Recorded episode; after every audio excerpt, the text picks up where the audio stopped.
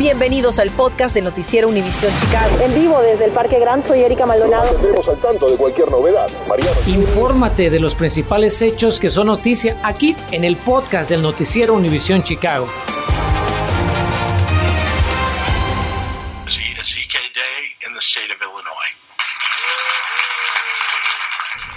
El gobernador Pritzker declara este primero de marzo como el día de la doctora Engasi Esique en el estado de Illinois. I have an announcement and a particularly special thank you to make today. Luego de anunciar que la doctora Esique deja su puesto como directora del Departamento de Salud Pública de Illinois a partir del 14 de marzo.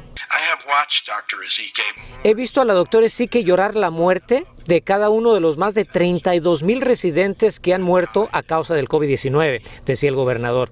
Ni las noches sin dormir pudieron evitar que ella trabajara arduamente por la gente más vulnerable de Illinois. Hay un grupo pequeño, pero muy importante. La doctora Esique no pudo contener el llanto al agradecer a las personas que dice hicieron posible que ella pudiera servir a la gente de Illinois. Gracias a mi familia, mi esposa es aquí. Y mi madre, mi familia inmediatamente y extendida, por tolerar mis ausencias.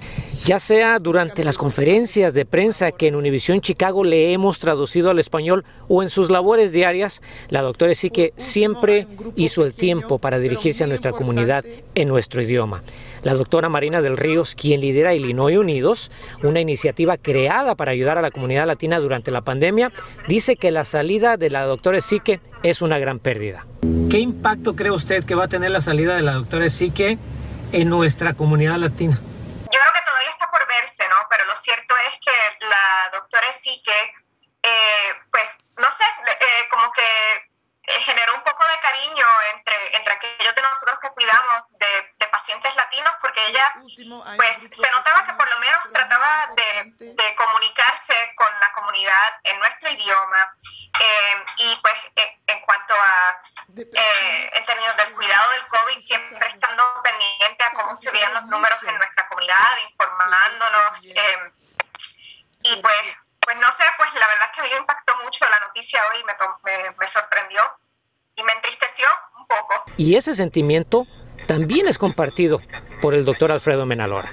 con la doctora este, tu- tuve contacto cuando visitó al Hospital San Antonio durante la, la- la vacunación, eh, cuando empezó el proceso de vacunación. Y, y realmente creo que eh, eh, en ese ejemplo, al igual que todo- todos los otros ejemplos, ella eh, realmente este, eh, hizo un labor excelente en tratar de, llegar y, y llevar todo el mensaje a nuestra comunidad y inclusive físicamente pasando por nuestra comunidad. Así que yo le agradezco todo lo que ha hecho, eh, no solamente eh, a nivel profesional, pero a nivel de comunicación y de representación de todos nosotros. Como pueden ver, es mucho el cariño que la comunidad médica le tiene a la doctora Engasi Esique por, por todo ese esfuerzo, todo ese trabajo que ha hecho durante un tiempo muy difícil para todos nosotros, que ha sido esta pandemia. Su asistente, Amal Tokers, quien ocupa ese puesto desde junio de 2020, va a ocupar el puesto de manera interina hasta que se escoja pues, un nuevo director del Departamento de Salud Pública. Y por cierto, le preguntamos tanto a la doctora Marina del Ríos como al doctor Alfredo Menalora si, eh, si ellos creen que existe la posibilidad de que haya un director del Departamento de Salud Pública latino, ya sea hombre o mujer, y dijo, dijeron que definitivamente que hay muchos candidatos muy calificados para este puesto y que esperan que la persona que se escoja para ocupar este puesto sea alguien que continúe con esa línea y con esa empatía y cariño que mostraba la doctora Engasi Esique. Estaremos muy pendientes de este proceso. Erika, regreso contigo e invitamos a nuestros residentes también a que comenten sobre la salida de la doctora Esique en nuestras redes sociales.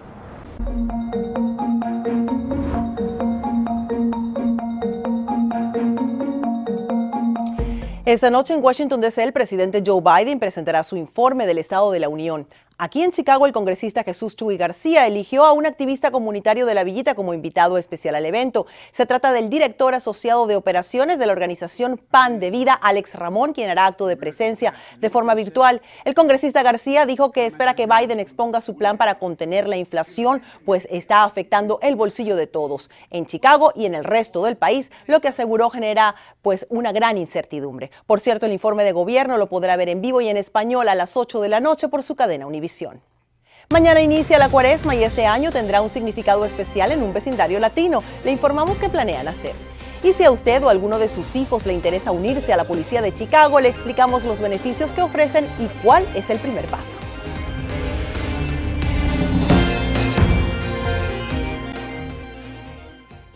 Infórmate de los principales hechos que son noticia aquí en el podcast de Noticiero Univisión Chicago.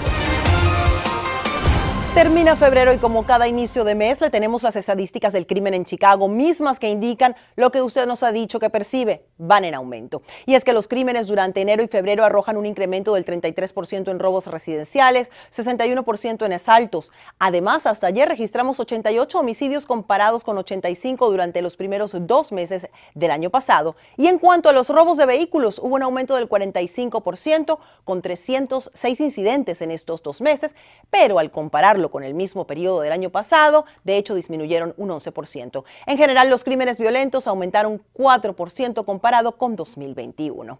Y para que estas estadísticas en Chicago sigan bajando, es decir, que usted pueda estar más seguro en su casa, en su vecindario y en la ciudad, es primordial que el Departamento de Policía tenga suficientes oficiales y que reciban el entrenamiento correspondiente. Mariano Gielis investigó los esfuerzos que hace el departamento para reclutar nuevos policías y diversificar esa fuerza para que cuente con más representación latina.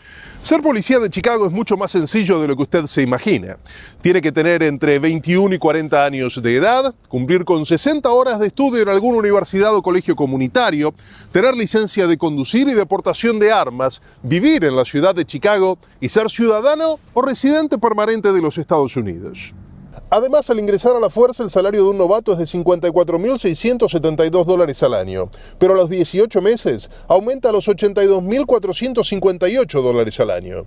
Agréguele beneficios de salud, dental, feriados, reembolso por educación, 401k y pensión. Una verdadera tentación, admite Christian, estudiante del Truman College. ¿A ti te interesaría ser policía? Me encantaría. ¿Qué le ves de bueno? Mejor, siento que mi, mi familia se sentiría más protegida. El Colegio Comunitario Truman en Uptown, al igual que los otros seis institutos municipales de educación superior, tiene un estudiantado mayoritariamente de bajos recursos, donde más de la mitad de los alumnos son latinos. No es casualidad que allí la policía estará buscando su próxima camada de oficiales. Del 17 al 19 de marzo tomarán exámenes de ingreso en persona. Puede anotarse en la página de internet de la Policía de Chicago o directamente en el colegio comunitario más cercano a su hogar el día del examen. Y para que se dé una idea, el año pasado la mitad de los casi 4.000 aspirantes que tomaron el examen eran latinos, aunque no todos en la comunidad están convencidos. Si están buscando agentes porque nadie quiere ser policía. Y en parte no se equivoca. Es que la fuerza policial, que al día de hoy cuenta con 12.000 uniformados, ha visto en los pasados cuatro años un número exponencial de renuncias y jubilaciones. La progresión de 2018 a 2021 habla de un claro descontento. Los motivos ya los hemos analizado en reiteradas ocasiones. Puede ser la pandemia o el incremento de la inseguridad, tal vez la evidente desconfianza de parte de la sociedad hacia los policías. ¿Y usted qué le recomendaría a su hijo o hija si después de tres o cuatro años de universidad le vienen con la idea de sumarse a la policía? Continuamos con la discusión a través de nuestras redes sociales y de nuestra app. María Rogielis, Noticias Univisión Chicago. La comunidad católica latina en Chicago cuenta con miles de fieles que ya esperan el inicio de la cuaresma y en Pilsen este año piensan celebrar estos 40 días con una campaña para disminuir la violencia en el vecindario. Esta tarde hemos invitado al padre Tom Lynch de la iglesia San Pío, quien forma parte de la iniciativa. Padre, muchas gracias por acompañarnos. Buenas tardes, gracias. Padre, ¿cómo piensan lograr que en Pilsen haya menos violencia y más paz? Claro, el mensaje de nuestra fe es la paz. Entonces, estamos juntándonos ah, en nuestras comunidades para dar una voz más fuerte ah, a esta llamada. Podemos decir un grito ah, para la paz, contra la violencia. Padre, sabemos que crearon la iniciativa 40 días de paz. Cuéntenos qué otras iglesias y también organizaciones están involucradas. Tenemos los tres, las tres parroquias aquí en Pilsen, uh, parroquia San Pablo, parroquia San Precopio y nuestra parroquia San Pio V, junto con uh, Lincoln United Methodist Church y también dos comunidades de Asamblea de Dios, Hope Church y Bethel Temple, y también el proyecto Resurrección, también que estamos juntando nuestras fuerzas. ¿Qué pueden hacer quienes quieran unirse a esta campaña, Padre? Nosotros estamos programando también unos eventos en la calle ah, frente al público ah, cuando llega el verano para también, para pedir y rogar la paz ah, en varios, varias esquinas, varios lugares donde había o hay mucha violencia. Entonces queremos también no solamente hablar, pero queremos ser una presencia y este año cuéntenos cómo será el miércoles de ceniza en las iglesias. Los fieles tendrán que ir a alguna hora en especial y tienen que ir con o sin mascarilla. Nosotros, los católicos, tenemos nuestras, uh, nuestras misas y nuestras oportunidades para dar las cenizas, pero también nuestro grupo queremos también tener una, una presencia más pública. Entonces estamos yendo a las dos paradas del tren del él, ah, también para dar las cenizas y orar por las personas cuando están usando el, elevated train, el L en 18 ah, y también en la parada de Damon, para hacer una, presencia también. Y la gente, si quieren, pueden recibir las cenizas o una oración también ah, a nuestra comunidad. Y ahora queremos invitarlo a que forme parte de la conversación sobre la relación entre la comunidad latina y afroamericana. Univision Chicago y el Latino Policy Forum van a realizar un foro donde exploraremos el colorismo y discutiremos sobre los prejuicios que los latinos tienen hacia la comunidad afroamericana. La cita es mañana, martes 2 de marzo, desde las 12 y 30 del mediodía, a través de Facebook y nuestra aplicación. El Consulado de México lanza un nuevo sistema de citas para ayudarlo con los trámites que necesite. Le contamos cómo utilizarlo para que pueda sacar su cita sin problemas. Continuamos con el podcast del noticiero Univisión Chicago.